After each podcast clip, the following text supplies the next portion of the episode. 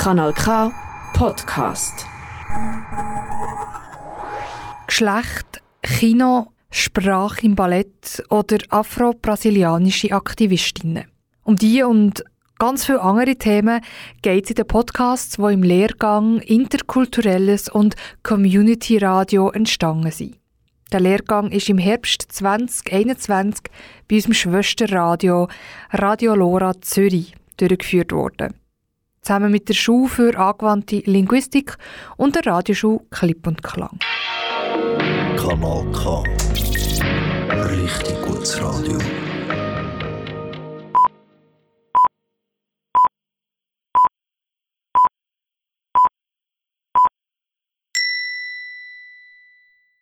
Ihr hört die Sondersendung über das autonome Gebiet Rojava in Nord- und Ostsyrien. Das kurdische Wort Rojava bedeutet West auf Deutsch. Das ganze Projekt unter dem Namen Rojava hat eine wertvolle Bedeutung für die Menschen des Mittleren Ostens, aber auch für die Menschen, die immer noch an ein demokratisches, ökologisches und freies Leben für alle Geschlechter, Ethnien und Religionen glauben. Die Sendung besteht aus Berichten und zwei Interviews, in denen über die Bedeutung von Rojava und aktuelle Lage in Rojava gesprochen wird.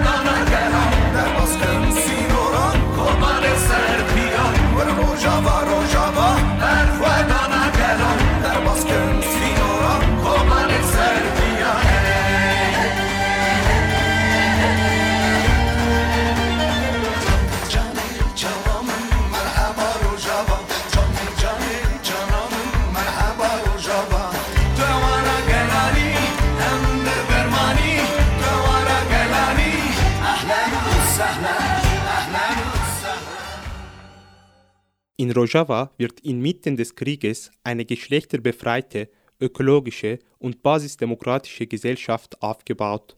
Dieses Gebiet war lange Zeit einer der sichersten Orte in Syrien. Viele Menschen sind dahin geflüchtet und haben sich beteiligt am Aufbau einer Gesellschaft, in der sich Menschen unabhängig von ihrer Herkunft, Religion, Ethnie und Geschlecht gemeinsam organisieren und für eine befreite Gesellschaft kämpfen.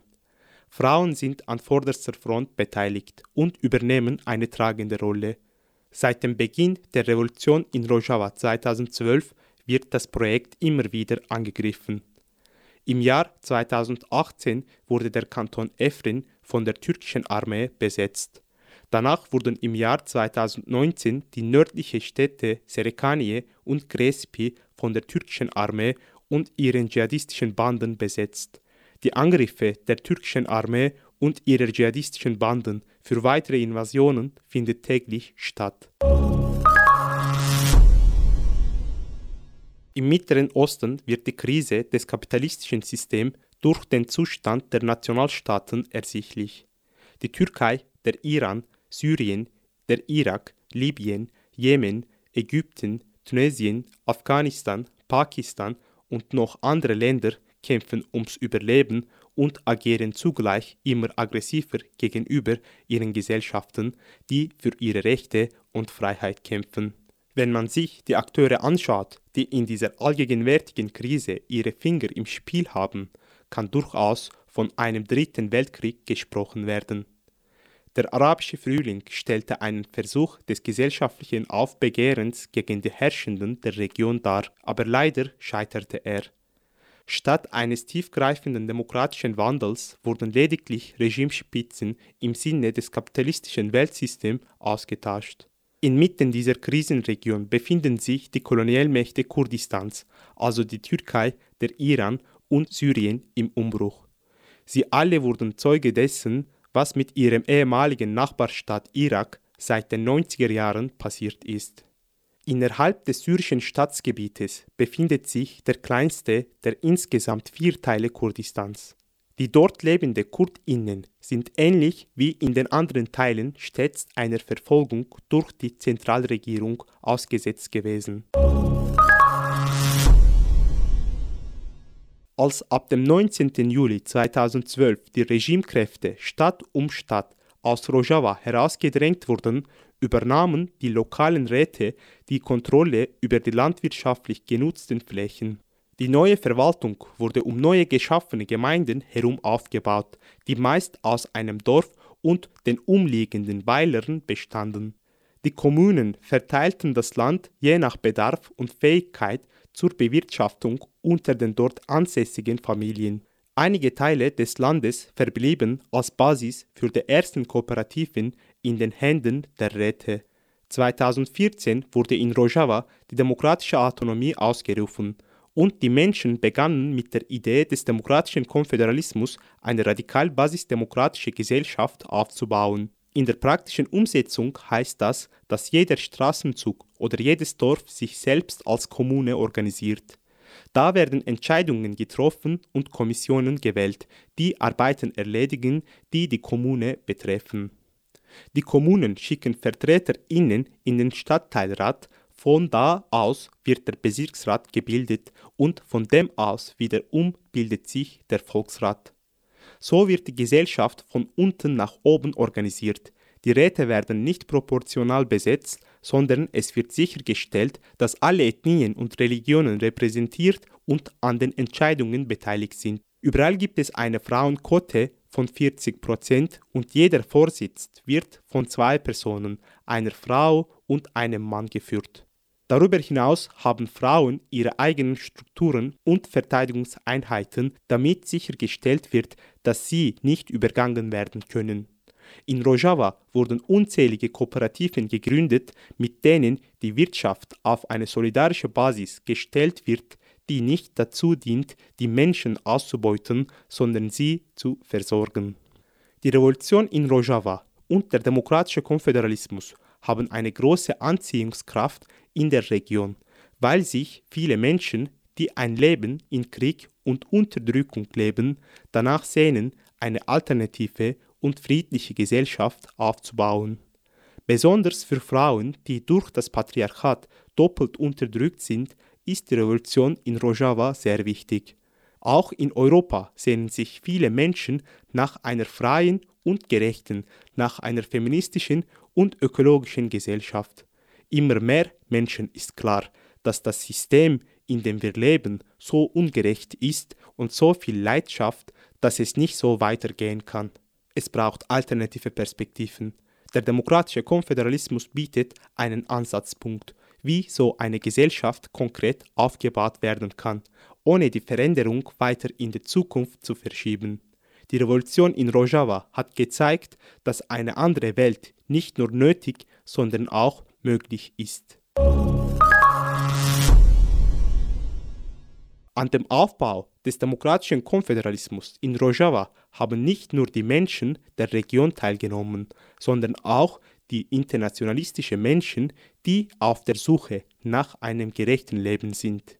Wir haben mit einer von ihnen, einer Umweltaktivistin, gesprochen und sie gefragt, was Rojava für sie bedeutet. Ja, also Rojava ist, denke ich, für, für mich, aber auch für andere, viele andere ist das eine Perspektive, ist das bedeutet das irgendwie, ist das ein Symbol von Widerstand und ein Symbol von einer kontinuierlichen Organisierung, die zu einem Erfolg führt oder, oder zu einem Wiederaufleben von, von einem Bewusstsein, von, von einem vom widerständigen Menschen. Und deshalb bin ich auch hingegangen, um das zu erfahren und praktisch auch den zu unterstützen oder den Wiederaufbau oder den Weiteraufbau ähm, daran teilzuhaben. Was halt das irgendwie verstärkt, dass man so weit weggeht, ist auch, dass man dann vielleicht eine Herangehensweise hat, einfach hinzugehen und einmal zu lernen und, und sich zurückzunehmen in dem Sinne,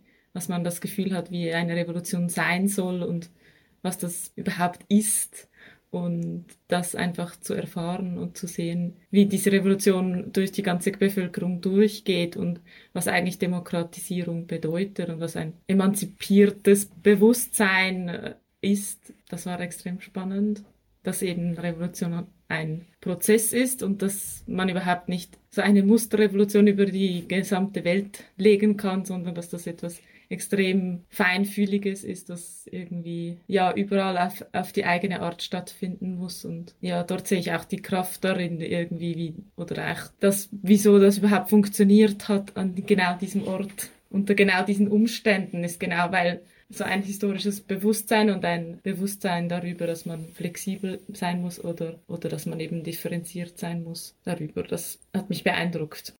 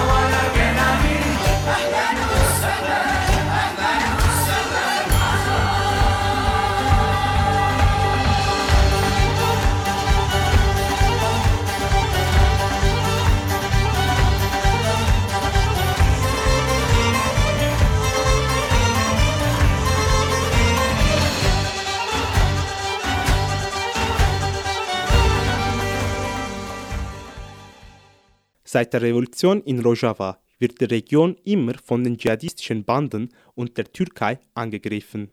Nachdem die Autonomie Nord- und Ostsyriens erklärt wurde, wurden erste Angriffe auf die Region im Jahr 2014 angefangen. Ab dem 15. September 2014 marschierten die mörderischen Banden des sogenannten Islamischen Staat von allen vier Seiten auf die Stadt Kobane zu um ihr selbsternanntes Kalifat aufzuweiten, das von Anfang an vom türkischen Staat unterstützt wurde.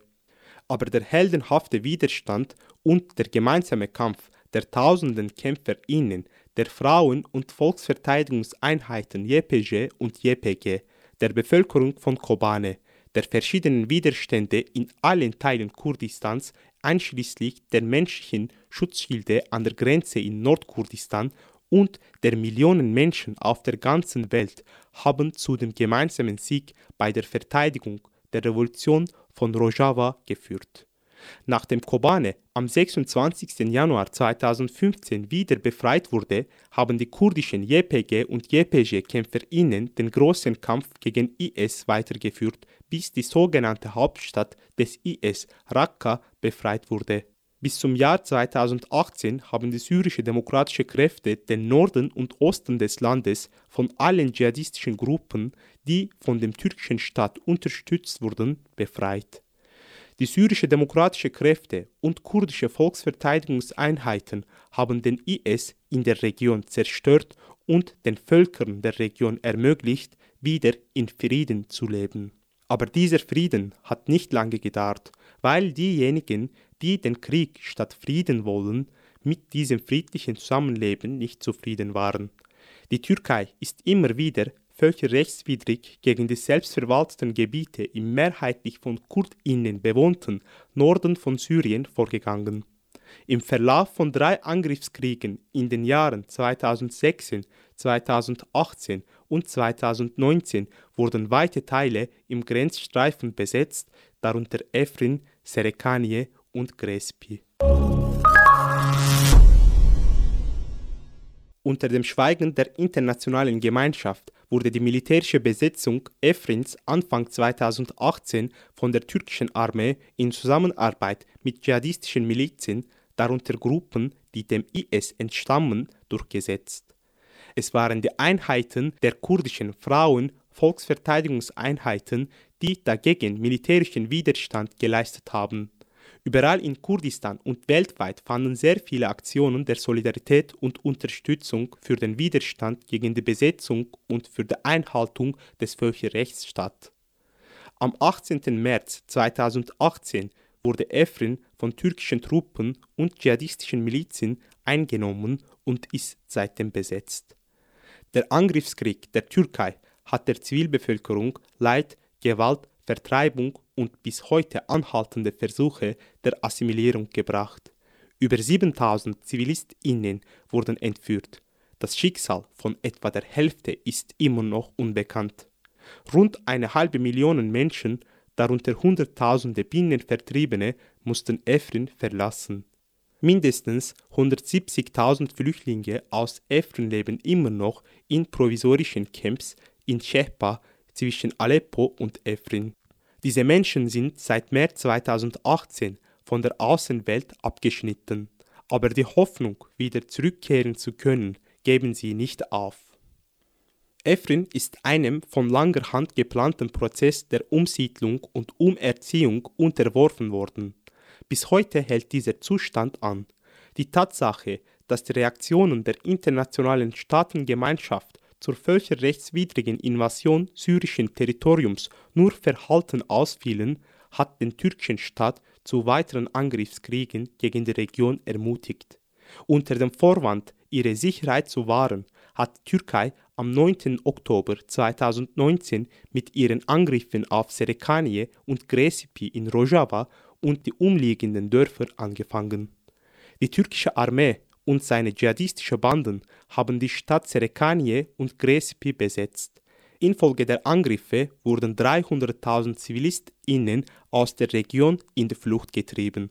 Die Bedingungen der Flucht treffen Frauen und Kinder besonders schwer.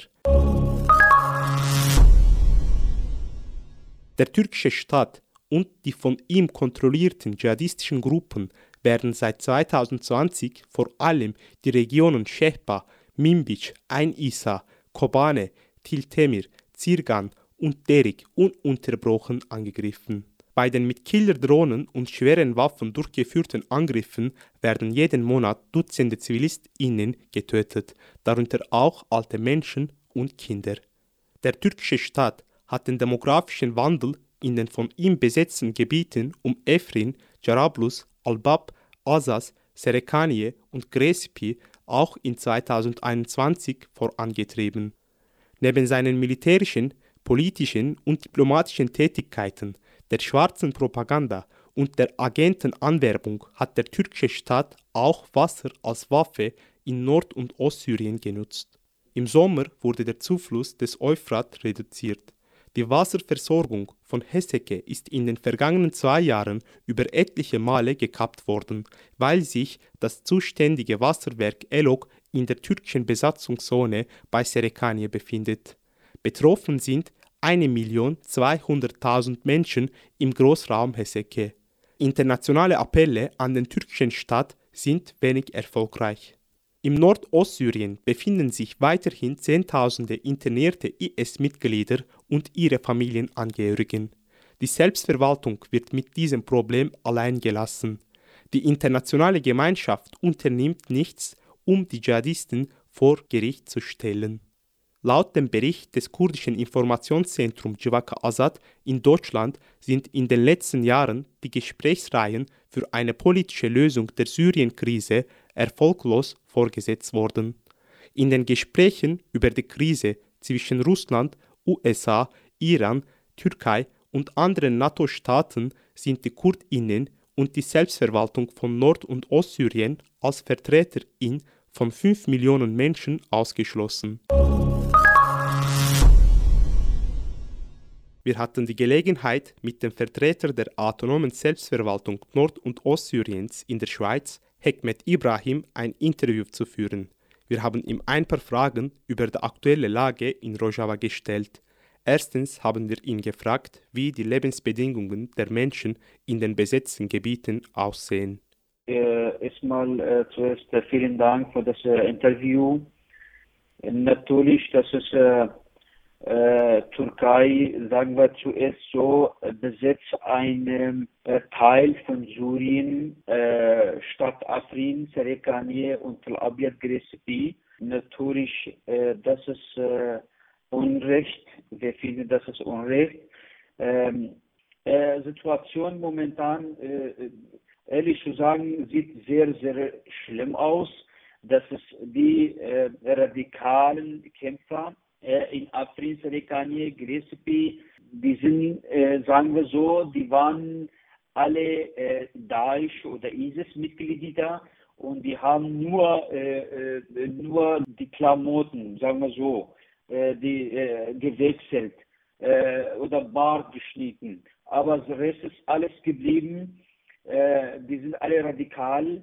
Äh, die kurdische Volk in Afrin äh, bedroht sehr täglich äh, auch Familien, äh, Frauen mit Kindern. Äh, das ist die Situation momentan sieht sehr, sehr schlimm aus. Ist die türkische Armee in diesen besetzten Gebieten?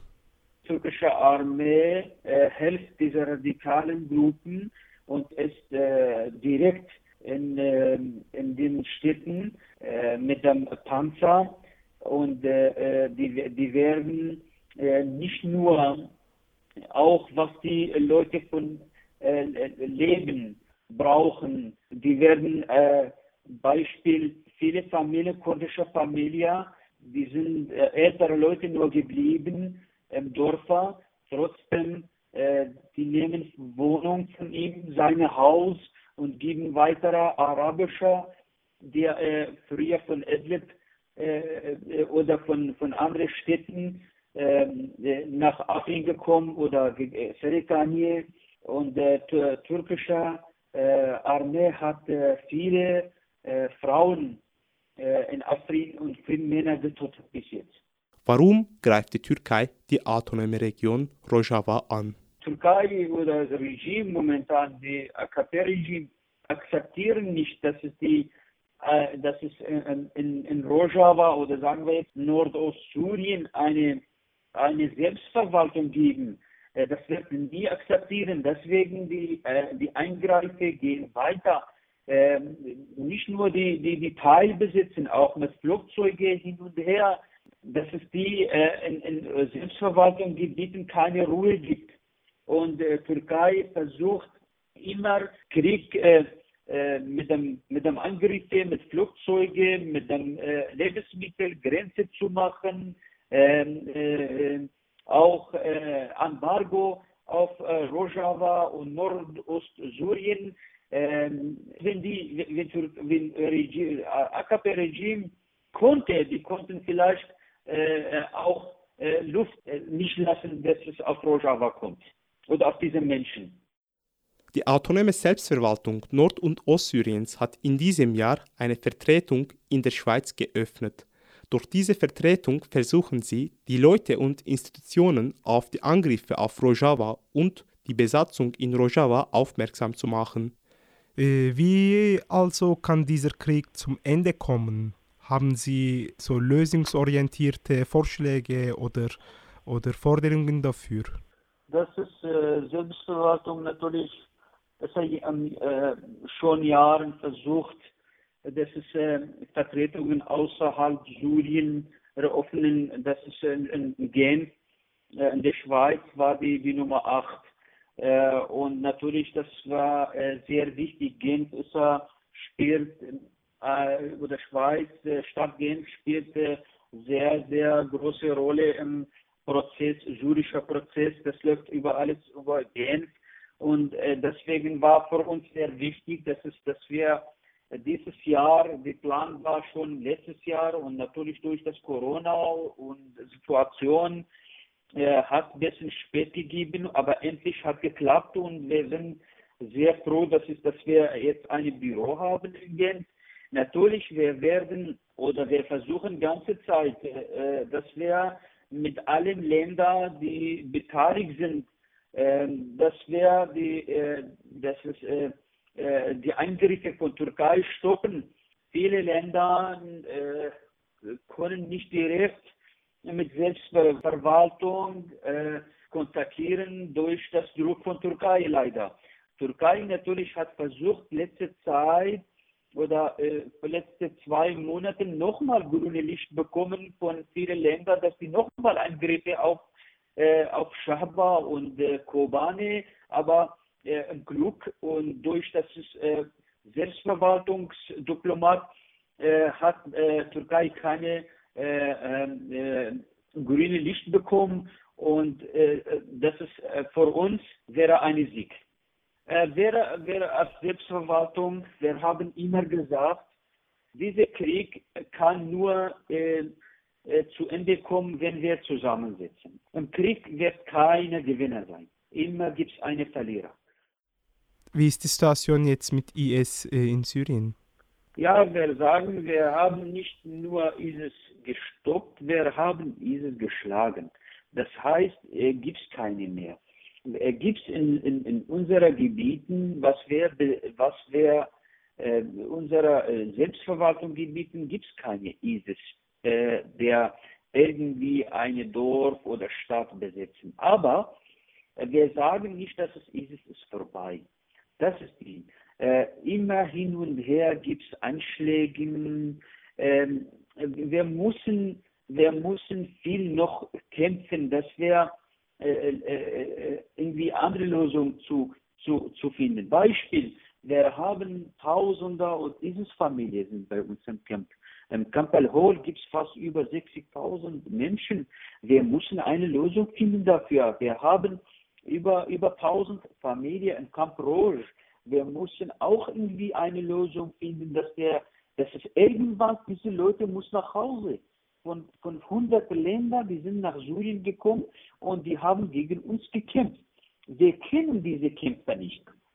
Tausende Kämpfer von ISIS, von überall, die, die, die sind nach Syrien gekommen und nach Rojava gekommen, gegen uns zu kämpfen. Das heißt, jedes Land muss kommen und seine Bürger nehmen. Wir haben gesagt, Sicherheit noch nicht da.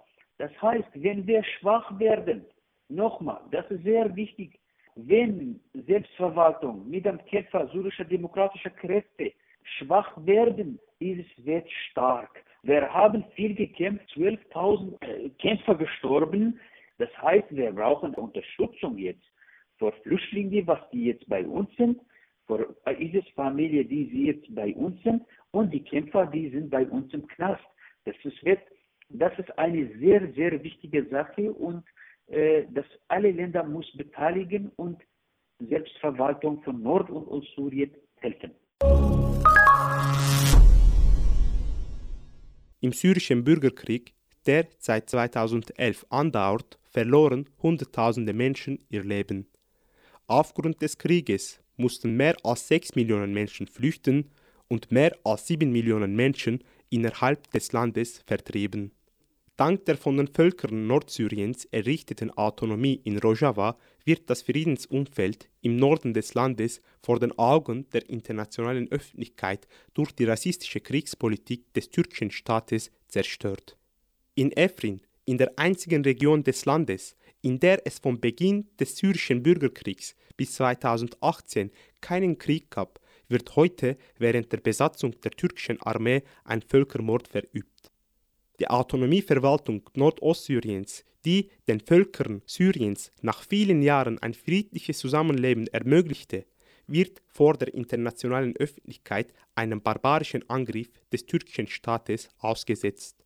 Die Vereinten Nationen verhängen keine Sanktionen gegen die Türkei für ihre Verbrechen. Im Gegenteil, der türkische Staat und die Regierung von Erdogan werden von Europa, Russland und USA unterstützt. Während die Völker der Region auf das Ende des seit zehn Jahren andauernden Krieges warten, bereitet sich die Türkei auf ihre neue Invasion gegen Rojava vor. Trotz allem haben die Völker von Rojava ihre Hoffnung nicht verloren. Sie verteidigen weiterhin ihre demokratische, ökologische und auf Frauenbefreiung basierende Autonomie. Wenn internationale Öffentlichkeit, Organisationen und Institutionen aufhören würden, die Kriegspolitik des türkischen Staates zu verschweigen und diese nicht mehr unterstützen würden, könnte im gesamten Mittleren Osten ein neues Leben in Frieden entstehen.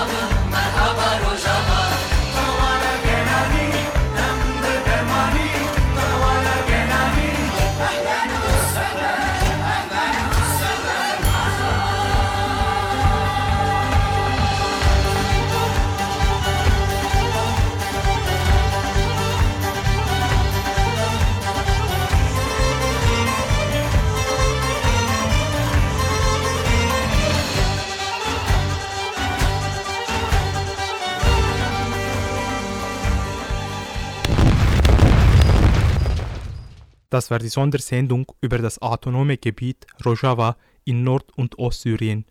In der Sendung habt ihr Berichte und Interviews über die Bedeutung von Rojava und aktuelle Lage in Rojava gehört. Die Sondersendung ist Abschlussarbeit von Emre für den Lehrgang Interkulturelles und Community Radio von Radio Lora.